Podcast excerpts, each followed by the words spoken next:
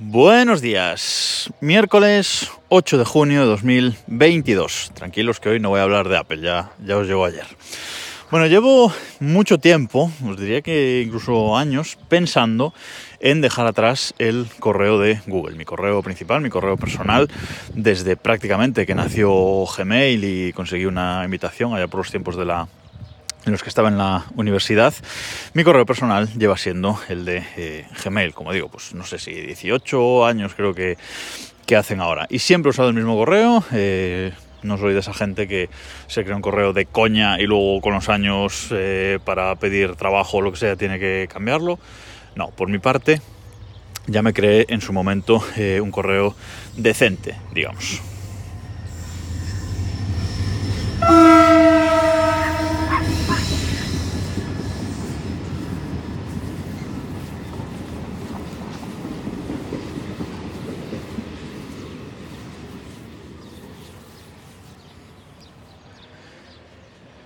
Y lo llevo utilizando desde entonces en absolutamente cualquier servicio en el que me registre y bueno, eh, en definitiva mi correo único y eh, principal.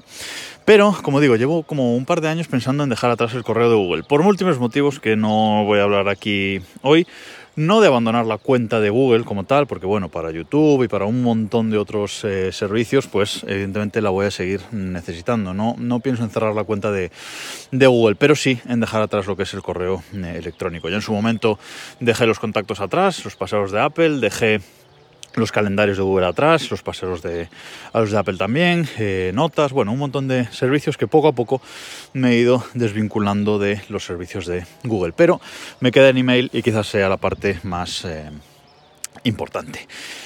Y eh, por fin me he decidido y llevo como casi un mes haciendo pruebas, ¿vale? Haciendo pruebas con distintos servicios de email, que esto os lo voy a contar la, la semana que viene.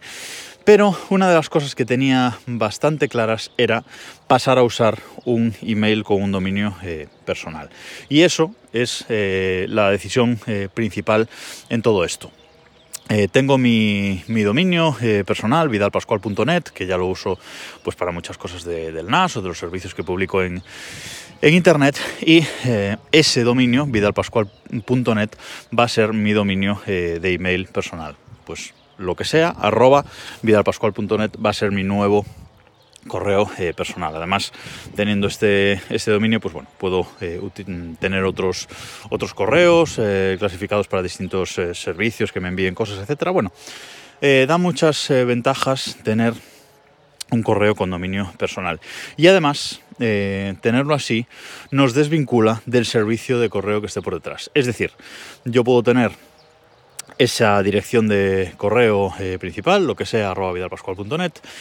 Y por detrás, el servicio que recibe el correo eh, puede ser el que yo quiera o incluso puedo irlo cambiando sin grandes eh, dramas, ¿vale?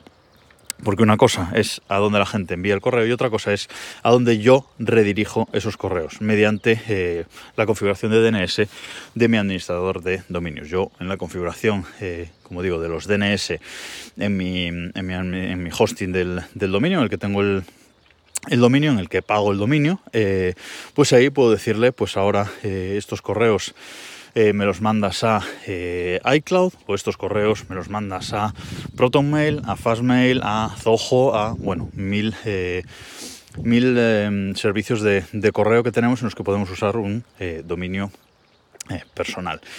Y por detrás, como digo, eh, llevo como un mes probando diferentes eh, servicios, pero lo que ya estoy haciendo y lo que llevo haciendo ya este, este mes es cambiar mi correo electrónico en los distintos servicios en los que estoy registrado. Ya el correo principal que voy dando en todos lados es eh, ese nuevo condominio personal, y voy cambiando el correo en los diferentes servicios. Y me he encontrado con cosas muy, muy curiosas, la verdad.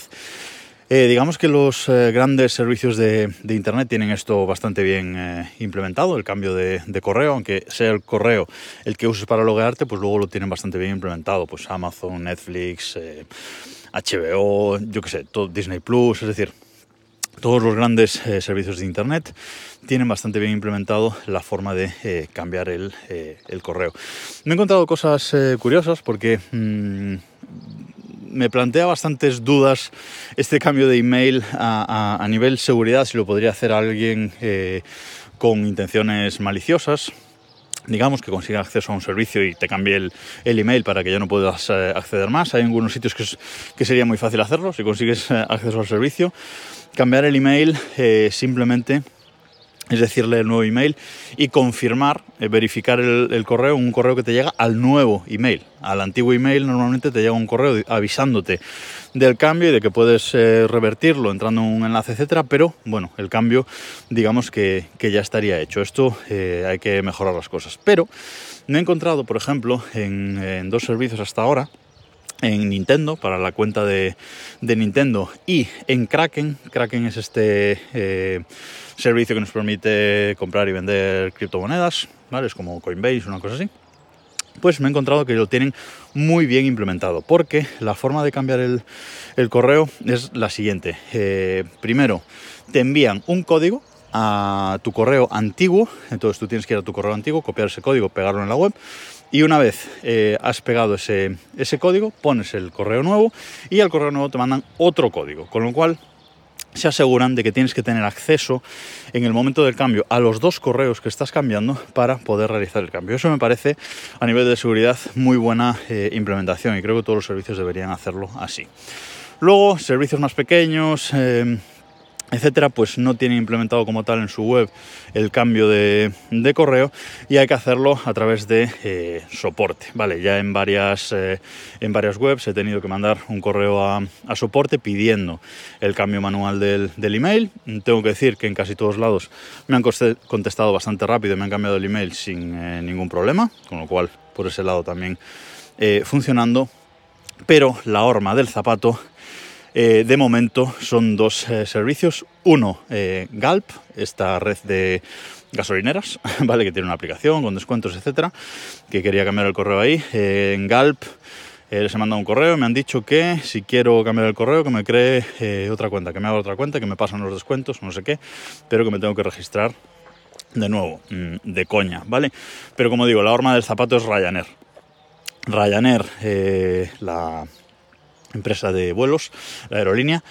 Eh, Ryanair no te deja cambiar el correo en la, web, eh, les he mandado un, par de emails a soporte y ni siquiera me contestan. Así que de momento el caballo de batalla del cambio de email es eh, Ryanair. Así que veremos si, lo, si lo acabo consiguiendo, ya, ya os lo contaré. Pero ya sabéis, por fin me he decidido a dejar Google atrás, el correo de, Google atrás, con mi correo dominio personal, que esto me permite, eh, como digo, muchísima flexibilidad, porque hoy puedo estar en un servicio de correo y mañana si, si me canso, me cambian las condiciones, lo que sea, me puedo pasar a otro sin tener que andar cambiando de nuevo el correo en todos los eh, servicios.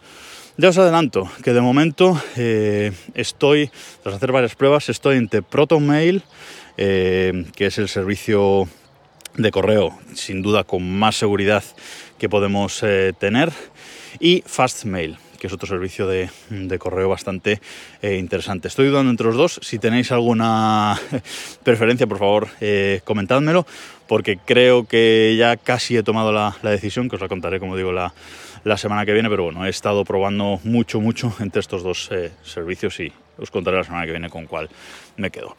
Nada más por hoy, nos escuchamos mañana.